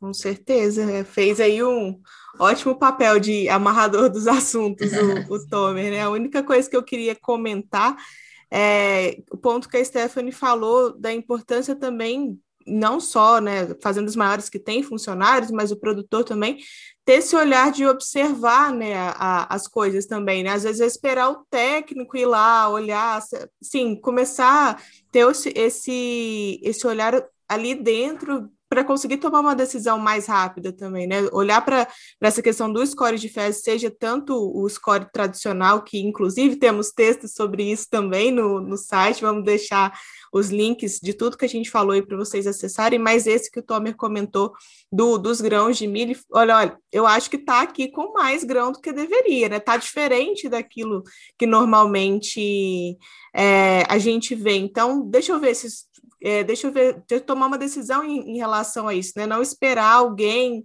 ali, é, ou então tomar a decisão de chamar o técnico para diagnosticar, né? E acho que, e agora para os técnicos também é importante isso que o, que o Tomer falou, de se profissionalizar e de assim, ser cada vez mais assertivo, usar as ferramentas é, que estão à disposição, né, fazer alguma coisa melhor do que não fazer nada. Então, a, a Stephanie ela sempre tem esse papel de trazer, mas e o pequeno produtor? e aquele que não tem tecnologia, né, de, de fato, não, conseguir adequar a... Lógico que a gente tem o ótimo, né, o maravilhoso, que o Tomer comentou aí, vamos embalar vácuo, mas não consegue, a gente consegue fazer no papel filme, consegue fazer com a fita, é, trazer isso para a realidade daquele que, que você atende, né? Acho que e, e fazer o melhor com o que você tem. Acho que é essa é uma mensagem no geral para a produção de leite, não só para para esse episódio, mas dessa conscientização de que quanto mais peças a gente tiver, de novo, para montar o quebra-cabeça que a gente falou lá no início, mais fácil, mais resposta a gente vai ter. Acho que a pecuária leiteira já tem tantas, é, tantos, tantas variáveis, tantas coisas para influenciar, e se a gente conseguir ir tirando, né, conseguir minimizando isso e ser cada vez mais assertivo, acho que é esse o objetivo aí. É que eu, eu acredito um pouco ser um padrão das pessoas em pensar que, é, já que eles não têm, por exemplo, a possibilidade de fazer a vácuo, ah, então eu não vou fazer nada, então eu não vou fazer uma análise. É é, não, não, não consigo fazer tal coisa, não tenho um vagão forrageiro, então não vou homogeneizar a minha, minha dieta. Então, assim, existem caminhos é, que são opcionais, que têm alternativas aí que a gente consegue encaixar. Então, é importante, eu acho que trazer para a realidade de cada um, igual o Thomas Stoll, Daniel, e, e, levar isso de uma forma um pouco mais prática, tirar desse engessado de, de precisar ser uma fazenda extremamente tecnificada e possuir todas as ferramentas, porque mais do que possuir as ferramentas, saber utilizar as possibilidades que tem é importante, né? Com certeza. Falou bonito, Stephanie. Parabéns. Não, eu acho que é isso. Acho que a gente acabou abordando tudo. Eu não sei se ficou alguma coisa. Ah, teve uma coisa que eu me lembrei é, para a gente falar rapidamente. A gente vai ter um episódio para poder falar sobre isso mais propriamente, que é alimentos alternativos ao milho. Até o próximo episódio aí, já fazendo a, a propaganda, né? O Se possível, o merchan, dizer, minha função é essa aqui, né? Fazer o merchan das coisas, vocês viram.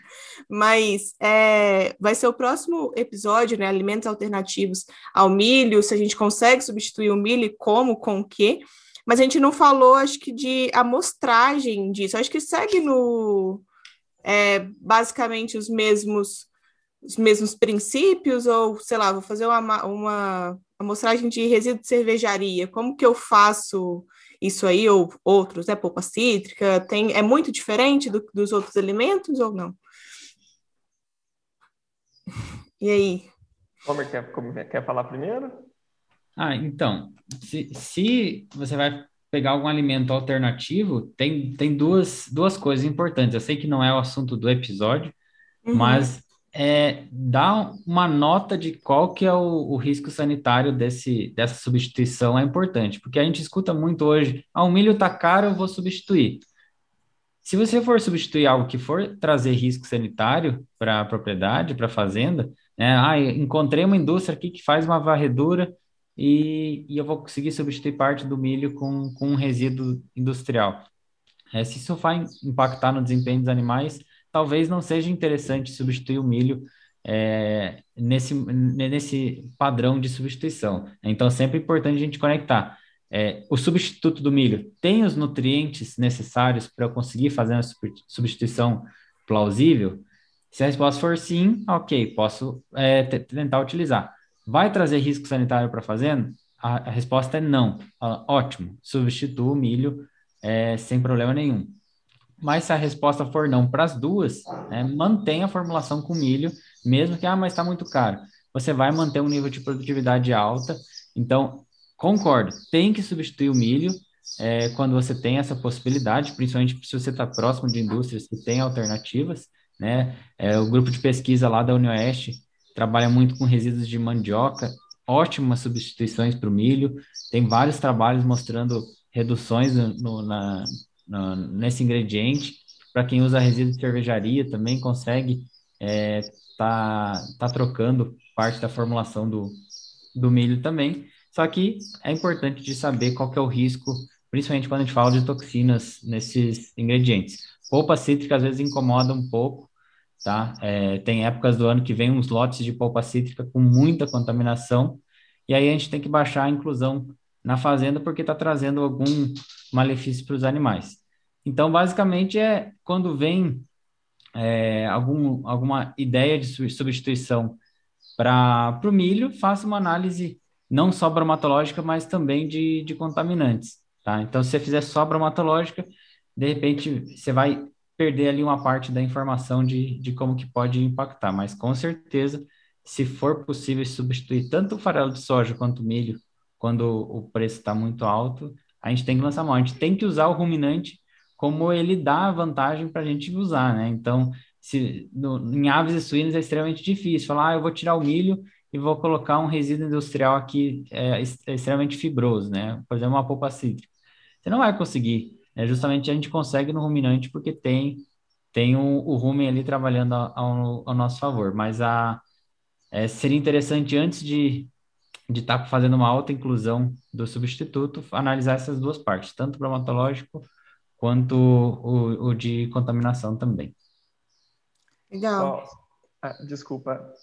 Não, pode só, falar. Só fazendo, fazendo um gancho nisso, muito, muito bem colocado pelo, pelo Tomer, seria o seguinte: uh, essa, essa composição, é, o técnico ele precisa ter a exatidão nela para conseguir fazer essa substituição de acordo com o que aquele coproduto proporciona, né?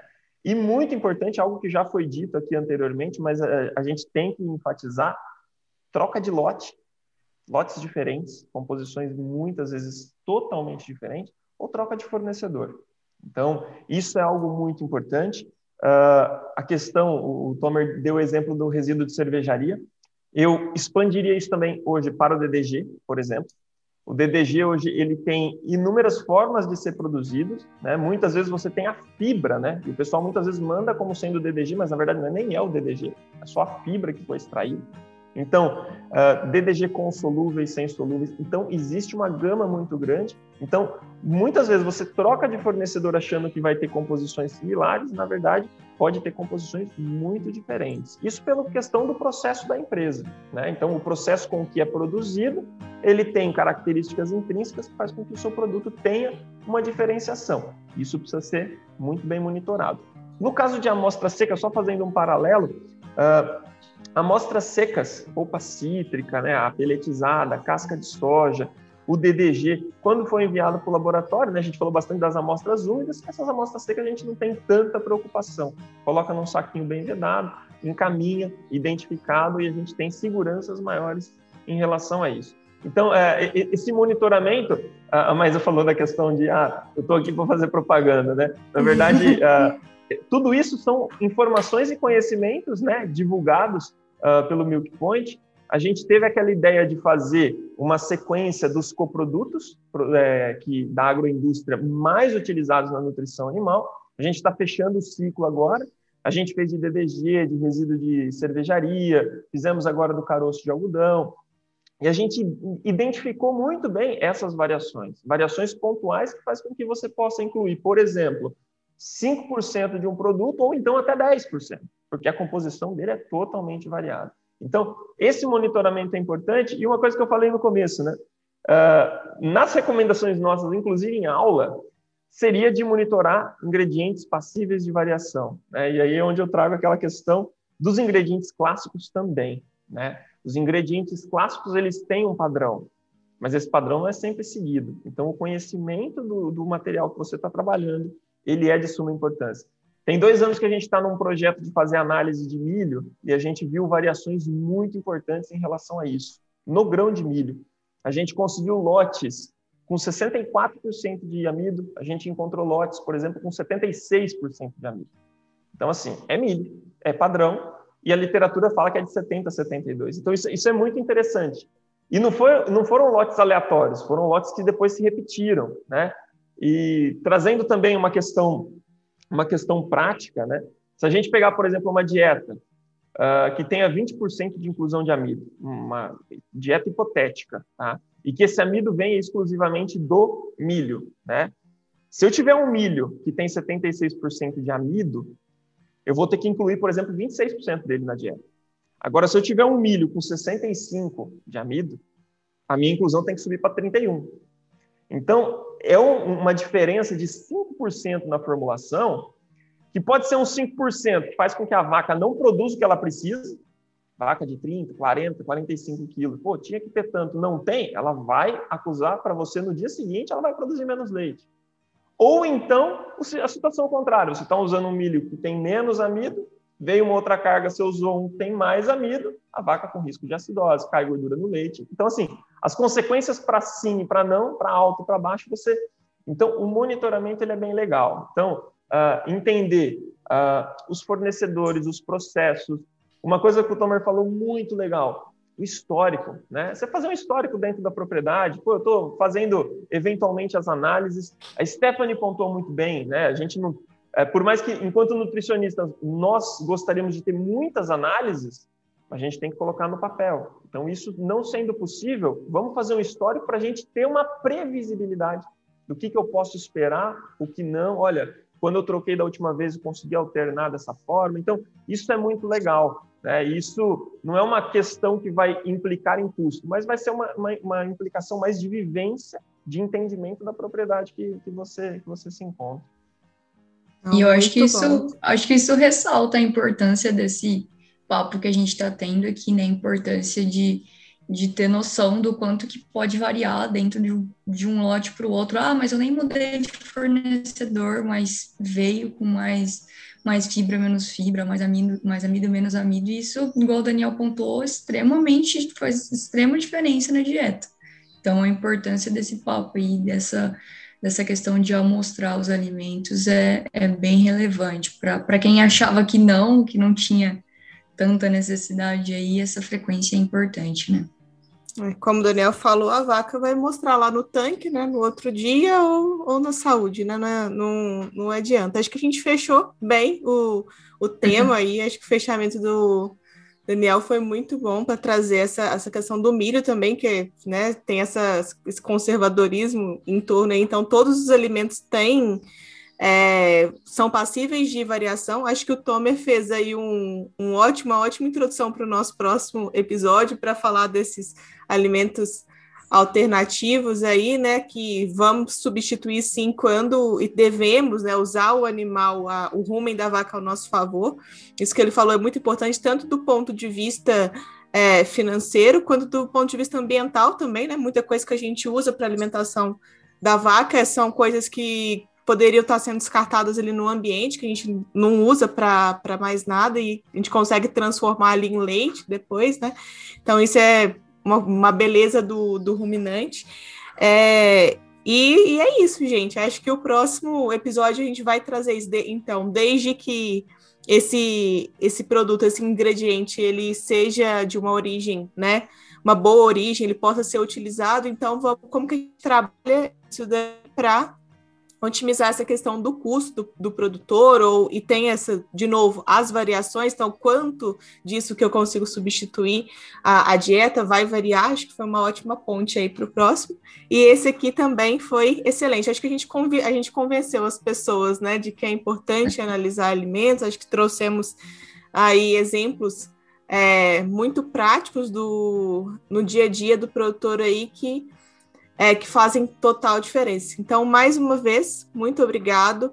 É, os dois, né, pela presença aqui. Stephanie está aqui sempre, né? Mas obrigado também, Stephanie. É, muito obrigado pela disponibilidade de vocês, tanto por participar do podcast, quanto com a contribuição é, com outros conteúdos, não só aqui no Milk e no, no Educa, mas também a contribuição de vocês aí, né, transmitindo essa ciência para o campo, que acho que é o mais importante, chegar a quem realmente atua na, na produção de leite, né? Então, contem com a gente para o que precisarem também. Mais uma vez, o Mechan aí, a coluna lá do Exalc Lab sobre tudo isso que a gente falou, tem o curso é, do Tomer também, tem o Rumencast para vocês ouvirem. E é isso, pessoal. Um abraço para vocês aí e, de novo, obrigado pela presença. Você ouviu o Pointcast, Confira todos os episódios na íntegra pelo Spotify, iTunes ou acesse www.milkpoint.com.br, clique na aba Notícias e Mercado e depois em Podcasts. É grátis. Pointcast, o podcast do portal Milk Point.